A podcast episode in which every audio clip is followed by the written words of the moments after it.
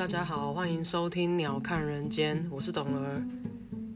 人世间的凡尘俗事太多太辛苦，学着像鸟一样飞到半空中，鸟看这个世界。当烦恼变得渺小，讨厌的人小到看不见，可能会让你的日子轻松一点哦。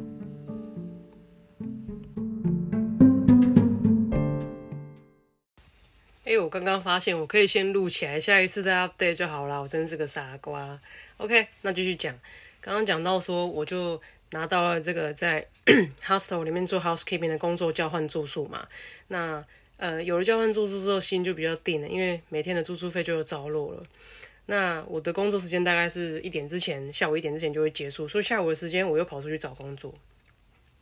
辗转呢，在博士附近的这个 China Town，所谓 China Town 只有一条街，有几间卖中餐馆的店，也许还有一些一两家卖。呃，中式的杂货店，它就会被叫 China Town。那我就在这个 China Town 的这个一个港式餐厅找到了工作。那其实澳洲当时的最低薪资是西澳，它因为东澳西澳的薪资不一样，当时西澳最低薪资一个小时十六块。那你知道亚洲人就是很喜欢这样投机取巧嘛？他们很喜欢用亚洲人，因为好压榨。所以那时候我就应征到那个一个广东餐厅的工作，就是服务员这样子。一个小时他只给我十块钱，而且还不能报税，意思就是打黑工。那我当时只要有收入就好了，我也管不了那么多，我就接了这个工作。我前面工作是做什么呢？因为我不会讲英文嘛，然后我没有办法点餐，老板也不准我点餐，他就叫我站在门口，然后就是招揽客户，这样有老外啊什么经过啊，你就要跟他说，哎，欢迎光临啊，哎，进来吃饭啊这样子。那我在门口的时间，因为没有客人都很无聊嘛，我就拿着那个菜单，因为菜单通常都是中英对照，因为可能是老中来吃，可能是老外来吃，他就中英对照。我就在门口背这些食材的名字，好，龙虾叫 lobster，那个呃螃蟹叫 crab，啊螃蟹叫 shrimp，我就在那边背这个，因为我都不认识啊。那我知道水族水族箱里面有很多活海鲜嘛，老外看了觉得很恐怖，可是亚洲人很喜欢，我就要背他们的名字这样。但老板还是坚持一件事情，就是你绝对不要点餐。那在餐厅里面工作有什么好处呢？餐厅里面工作好处是你绝对不会饿到。那像我们在国外会，像我会很喜欢吃亚洲菜嘛，可是我们舍不得花钱去点菜啊。在餐厅的好处就是每天我那间餐厅的福利就是每天你可以点一个菜单上的菜，高级的不行啊，炒饭、炒面、炒青菜这种可以，你可以点一样菜带回家。废话，他给我薪水那么少，那一道菜大概十块钱而已啊，然后他就可以让你带回家这样。那当时的福利就是我每天。呃，下午去上班，上到晚上打烊嘛，整个都收完回去，我可以带一个菜单上的餐点，里面师傅会炒出来给我外带。那我带回去哈手之后，可以跟我的朋友分享。我们晚上大家都，因为大家都是那边都是做服务业嘛，回来大家分享。有在烤鸡店的朋友带烤鸡回来啊，素食店的人会带汉堡回来啊，那我会带中餐回来，我们就一起分享大家的食物，那也是一个很快乐的时间。大家回来在 hostel 的公共区域会一起喝啤酒，然后聊聊今天发生的事情。我就在那个餐厅工作了。那发生过什么事呢？有一次，记得老板叫我绝对不要点菜吗？有一次就来了一桌印度客人，然后呢，因为澳洲印度人很多，那这印度客人呢，他们就进来吃饭，席间小孩就一直不断的吵闹。某一个我也忘记他几岁，反正就是个小孩子，他就不断的吵闹。那我基于友善呢，我就过去倒茶水的时候，我就把我口袋的巧克力拿给这个小朋友说不要吵哟，小朋友就很高兴就不吵了。我也没有想太多，后来我又继续去门口招揽客人的时候呢，这个印度爸爸就走过来指着我臭骂，然后我一脸茫然，想说他在骂他小的时候，他就跟我讲说，我其实那时候听得懂一点英文的，但是我没办法回嘴嘛，就是哎，人家说听说读写嘛，程序大概这样，我开始听力比较好一点。他跟我讲说，你为什么要拿糖果给我的小孩？我当时心里第一个念头是说。难道是因为他皮肤黑黑的，觉得我给他巧克力是在种族歧视他吗？我还没会过意的时候，他又在骂第二句：“你知不知道你给他巧克力，他整天整个晚上都在吵要吃巧克力，他都不吃饭。”现在换我火上来了，因为我觉得妈的那是你他妈教小孩的问题吧？你小孩那边吵到大家都不能吃饭呢。可是因为我英文太差了，我没办法回嘴，我就脸色一变，转头就去门口继续招揽生意，因为我知道他现在是要来找我麻烦的。我就不理他了。后来餐厅就会响铃嘛，菜出来之后叮叮叫你要送菜这样子。叮叮的时候，我就跟我同事说，请你帮我送印度人那桌，我不要去。然后后来呢，他就我同事帮我送餐嘛。印度人后来就跟我对到眼，就跟我举手示意要我过去。然后我也别过头，因为我太气太委屈了，我就不要去。结果后来呢，就我都我同事去服务，我同事就问我说，那餐厅经理啊问我说，哎，怎么了，Kimi 怎么不过去服务那一桌？我说他刚刚莫名其妙骂我，我不要去。那经理也觉得，哎，表示可以理解，因为就你知道有一些人真的很不讲道理。后来这个印度人呢，就走过来找我，他来找我的时候，我还气到躲进去厨房，因为我根本不要跟他面对面。他就进来厨房找我，他就跟我鞠躬，他自己气消了，他鞠躬，他就说很对不起，我刚刚对你发脾气，我知道你是好意，然后我听得懂，可是我没办法回嘴嘛，还口说不太行，我就真的很不爽，我就不理他这样。接着他就塞了十块钱澳币。当时是我一个小时的薪水，塞了十块钱澳币在我手里，说：“请你收下来，这表达我的歉意。”可是我跟你讲，台湾人没有收小费的习惯。当时我也出国不久，我也不懂这个，就是这个礼仪。这样，如果是现在，我就会收哦，因为那是表达你的歉意嘛。我收也让你好好过，我也不用跟我自己过不去。但是当时我刚从台湾去，我认为他在羞辱我啊，这个就是文化差异咯。我认为你。当众骂完我之后，你在小巷子跟我道歉，要给我塞给我十块，就要要要安抚我，我太不爽，我就不收那十块钱，然后就换他很尴尬了嘛，因为他要表达这样子，表达他的谢意，可是却不被我接受，那这是真的是文化差异的问题。后来这个事情呢就不了了之，回去之后我越想越气，我觉得他妈的，我今天在餐厅被你这样大声羞辱，你给我十块钱你就想要就是消弭这个我这个委屈感，我真的很气。后来。年长一点，因为后来到美国去嘛，那美国小费文化更深，我就比较可以理解说，呃，姑且不论他前面发生什么事情啊，但是他大家真的喜欢用钱解决事情，因为那是最直接，呃，可以弥补你损失，不管精神上还是实质上伤害的方式，所以他们很喜欢用小费解决事情。我后来比较能接受这个这个这个观念，但当时我完全不行。好，这是一个插曲。然后呢，还有一次是。嗯，印度人也是印度人哦，进来吃饭，然后呢，刚好所有能点菜的人都在忙，我就想说，我已经有点听得懂英文了，应该可以去帮他点菜吧，我就去帮他点菜。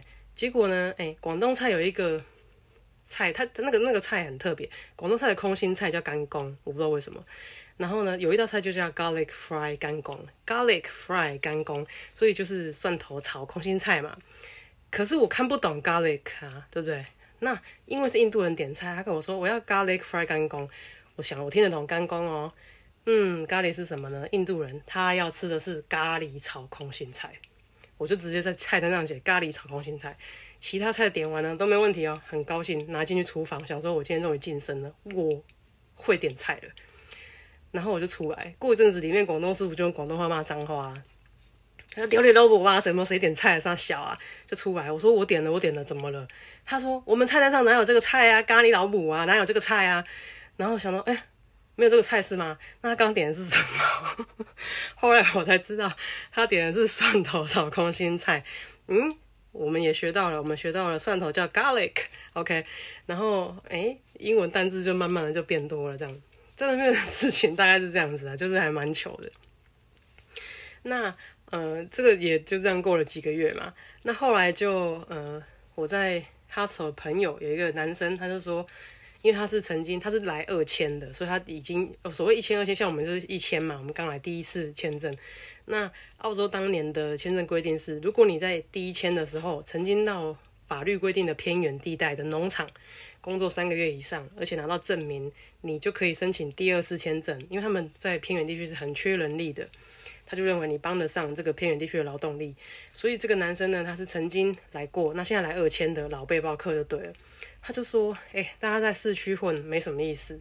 我知道南部有一个葡萄厂、葡萄农场，每年几月会缺人，你们想不想跟我一起去？如果想的话，我们找四个人，一个人出五百块，我们买一台两千块的车，我负责买。呃，我们就去南部找工作，因为你要去工作，一定要有车嘛。就是澳洲不是像台湾一样。”交通这么方便的地方，你一定有车可以可以通勤就对了。那我们就找到四个人，就我跟另外两个女生，然后跟这个男生四个人，我们就决定一起去南部。那也顺利买到车了，买了一台 Toyota 很老的 Wagon，Wagon 就是那种轿车后面还有一个尾巴那种，比较好放行李。那就决定好某一天很开心，大家市区的工作都辞一辞的，面包的、烤鸡的，还有中餐馆的都辞掉，很高兴我们要去南部展开新生活了，就浩浩荡荡出发。那也还好，这个男生因为他有经验嘛。那以前是就像我讲，没有 GPS，没有，呃呃，智慧手机的年代，大家出门都是看地图哦。那背包客当中很流行的一本书叫《Lonely Planet》，它是一本像字典的东西，它其实是记录一个国家的，比方说一个国家就有一本，它就有一个《Lonely Planet Australia》这样子，或是比较细节就会哦，《Lonely Planet Perth》，它专讲这个城市。那我们那时候就有一本嘛，捡到来怎样？其他背包客留下来，背包客都是来来去去，有的回国啊、移动啊，他就把东西丢掉，因为这个书带的大飞机太重，要算钱。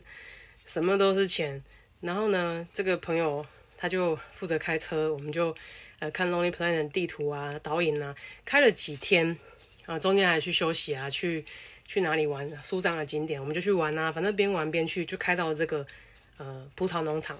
这个农场主人叫 Mike，然后因为这个男生曾经在 Mike 这边工作过，所以 Mike 还认得他，他就说：“哎，好啊，我们确实有。”有缺人，那下个礼拜葡葡萄的这个采收季开始，你们就来上班吧。我跟你讲，老外的好处是什么？老外好处是劳基法他比你还了，他绝对不犯法，给你的薪水也不会低于最低薪资，因为那是犯法的。然后，所以我们在那边就拿到很好的配，所以很好的配就是诶最低薪资之上嘛，好像十六块十七块吧。但对当时我们来说都很开心啊，因为大家都拿十块出头，都是被亚洲老板压榨打黑工啊。那我们就开始在葡萄农场工作的生涯。那其实我像我前面讲的，我刚毕业的时候曾经在呃卖过葡萄酒嘛。那当时我学的葡萄酒的那一套学学理论是欧洲的葡萄酒，主要以法国为主。那其实我对葡萄酒是非常有憧憬的，加上我后来。在那个葡萄酒工作，后来的工作是到一个有机农场嘛。前面我有讲到，它主要是做米的有机米，所以我曾经有一个想法，是我想要学这一套酿酒的技术，也许可以结合我家乡在地的主要农产品是米嘛，也许可以酿出自己很好的 sake，或者是也许我可以呃往葡萄酒这方面去深造这样子。所以当时我去澳洲的时候，我其实有帮我自己拟定一个计划，是我要去。葡萄酒厂工作，因为我想学怎么酿葡萄酒。那因为现在讲到这里，因缘机会就到麦克的葡萄农场来工作嘛。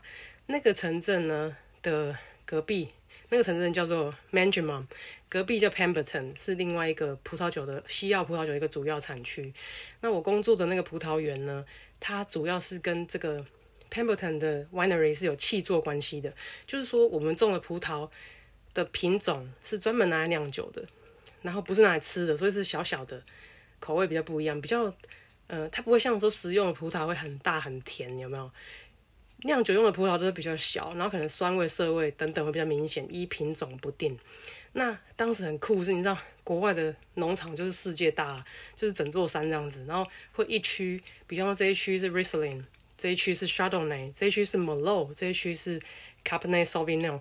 你听到这里应该懂了，就是我们种的葡萄品种全部都是拿来酿酒的。那你刚刚听到的名字都是，呃，这个你在葡萄酒瓶上很常看到的葡萄。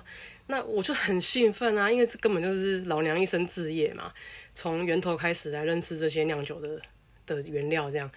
那我们就在那边待了呃几个季节，我有点忘了，因为它你就像我讲的，它有山坡上很多种。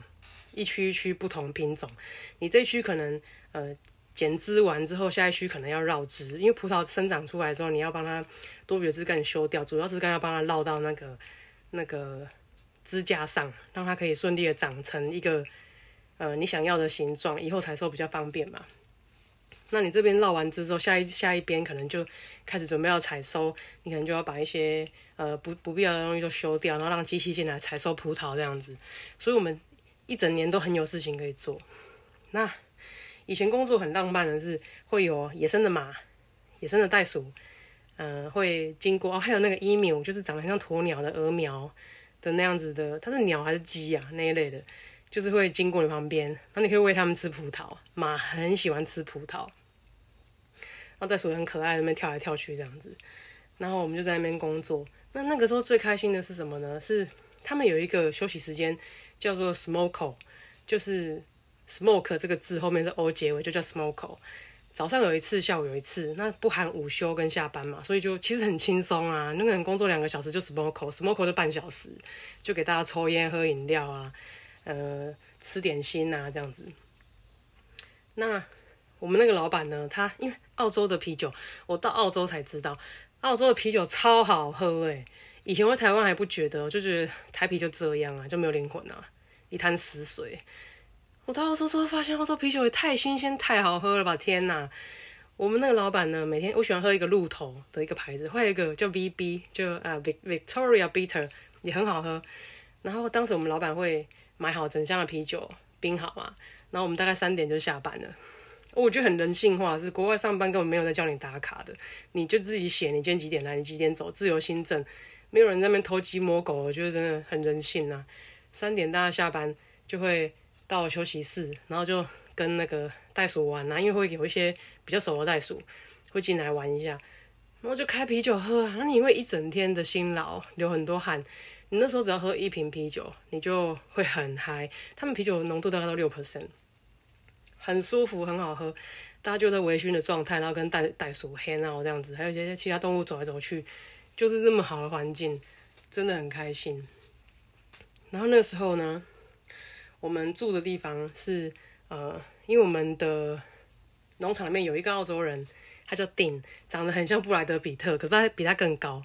然后这个丁也跟我们很好。然后丁自己也有养一只袋鼠，他是收养他的，因为这个小袋鼠的妈妈在路上出车祸了，只剩下袋子里这个小袋鼠还残存，他就把它带回家养了，因为他也没有谋生能力这样。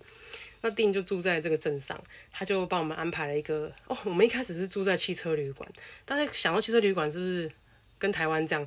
不是哦，国外的 motel 就是真的，因为国外的地幅太广大，所以路呃镇跟镇之间会有一些 motel 是，就是可能是小木屋，可能是个平房，反正你就是车子开到门口，然后它就是一个房间这样。我们一开始是住在 motel 里面，那澳洲很特别，是因为它旅行的人很多，去那边去去 backpacking 的人很多，所以他都会有这种一个礼拜的收费，比如你住七天多少钱这样子。所以我们一开始是四个人租一个两房的 motel，那个男生住一间，我们三个女生住一边，然后呃一个礼拜四百块，那我们就一个人出一百，这样觉得哎也是比 hostel 省嘛，因为乡下啦，没有都市那么贵。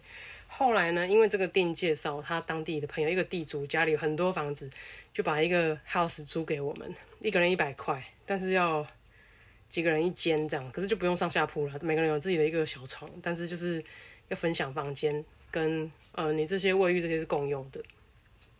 那那时候我们就认识另外一个室友，当时那个房子里面就有住一个女生叫 Eliko，她是我们的一个日本朋友。呃，她是在镇上的一间餐厅工作，负责做汉堡排。然后呃，我们就下班的时候一起 hang out 嘛，在那边玩啊，干嘛的？日本人也很会喝酒哦，然后他也很会做菜，我跟他学了很多日本菜。然后就在那个地方一阵子以后呢，这个葡萄园的。工作就结束了，他就休园一阵子，到下一个产季才会有工作。那这就是我们要移动的时候了嘛？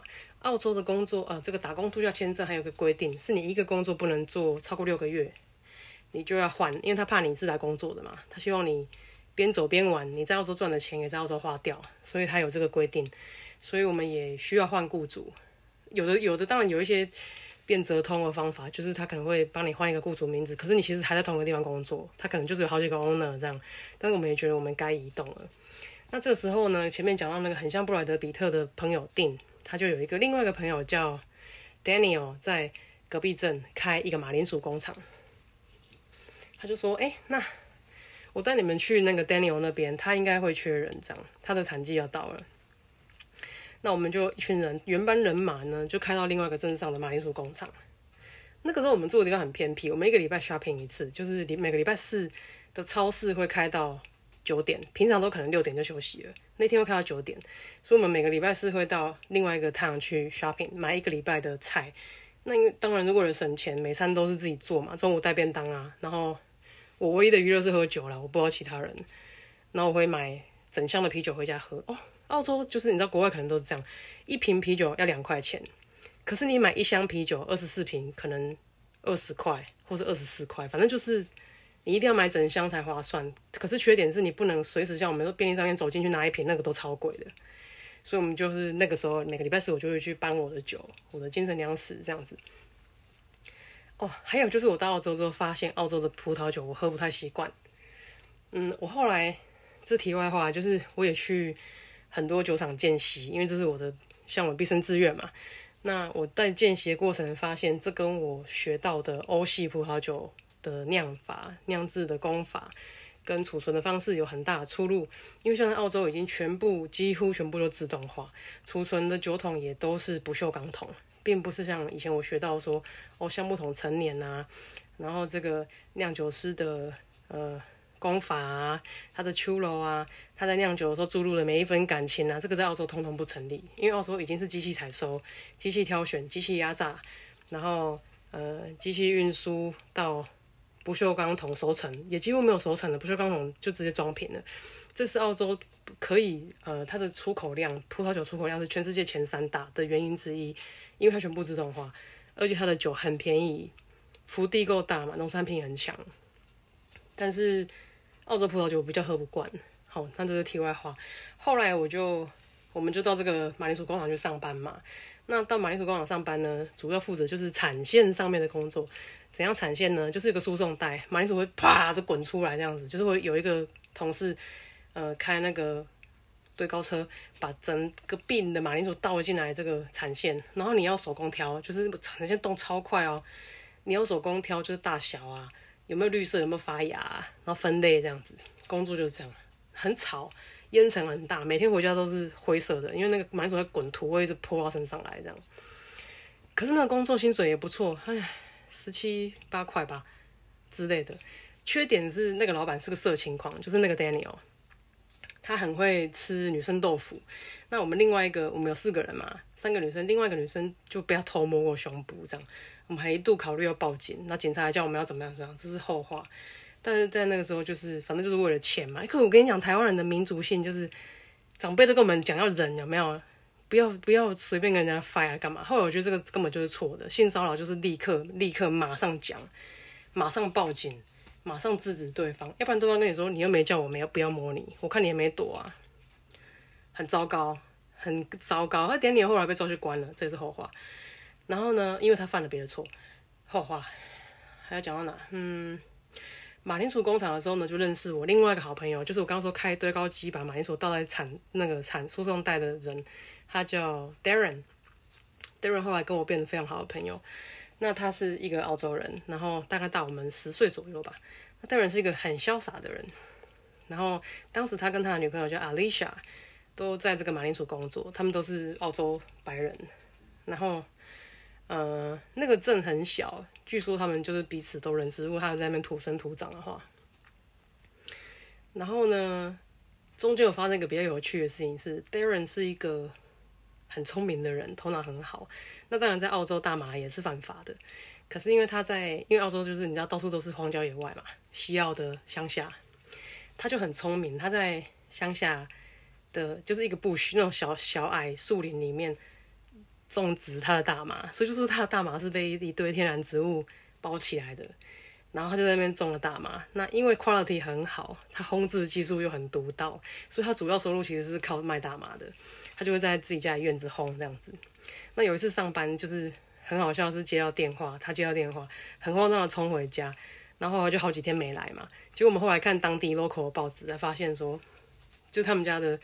他们家的大麻就是被警察挑到这样子，然后还什么，他赶快回家把所有的那个他的大麻烘干的产品，通通倒到隔壁家。隔壁是一个印度人，他通通藏到隔壁家，因为隔壁那个人回印度了，就是类似这样的趣事，很好笑啦。反正大家都很开心啊，然后常常会一起去钓鱼啊什么的。然后那个时候的日子很单纯，因为我们每天就工作嘛，工作就会有很好的收入，不过比起台湾的收入真是太好了。然后。呃，下班回家就是弄吃的啊，然后大家一起喝点小酒啊。放假的时候就，呃，会去附近钓鱼啊、游泳啊，去抓龙虾。诶，他们的农产品，我觉得可能是因为环境很好，都可以长很大。诶，普通那种西边的虾子都可以长成台湾你看到龙虾的尺寸，可是它是虾子的样子，你们很吃惊，就像那样。然后我有一次，我记得 Darren 带我们去钓鱼，去很漂亮的地方钓鱼，我就钓到了一只大概是一本书这么大的鱼。这台湾算大吧，就是你巴掌张超大，差不多一本一本书这么大，我钓起来好开心哦！你知道澳洲的西边跟海边都会挂一个牌子，然后就会说这个鱼要超过几公分你才可以带回家，不然太小你要放回去。这是非常棒的事情，因为它可以确保你不会把幼苗都吃掉，以后就伤害到环境嘛。那这个鱼当然明显就是比那个牌子小很多啊，就是大概一本书大概二十三十公分吧，二十公分，二十公分，二十五，三十，我觉得有将近三十公分的鱼。我说哇，好开心哦，那欢声雷动啊，拍完照啊什么的。然后结果 Darren 就说：“哦，这个太小了。”我说：“我知道，我有看到那个告示牌，所以拍完照我就把鱼放走了嘛。”然后我们就在河边聊天喝啤酒。他就说：“你在台湾钓鱼吗？”我说：“钓啊钓啊。”哎，那时候已经可以用简单英文沟通了，所以其实还进步蛮快的嘛，就是被生活所逼啊。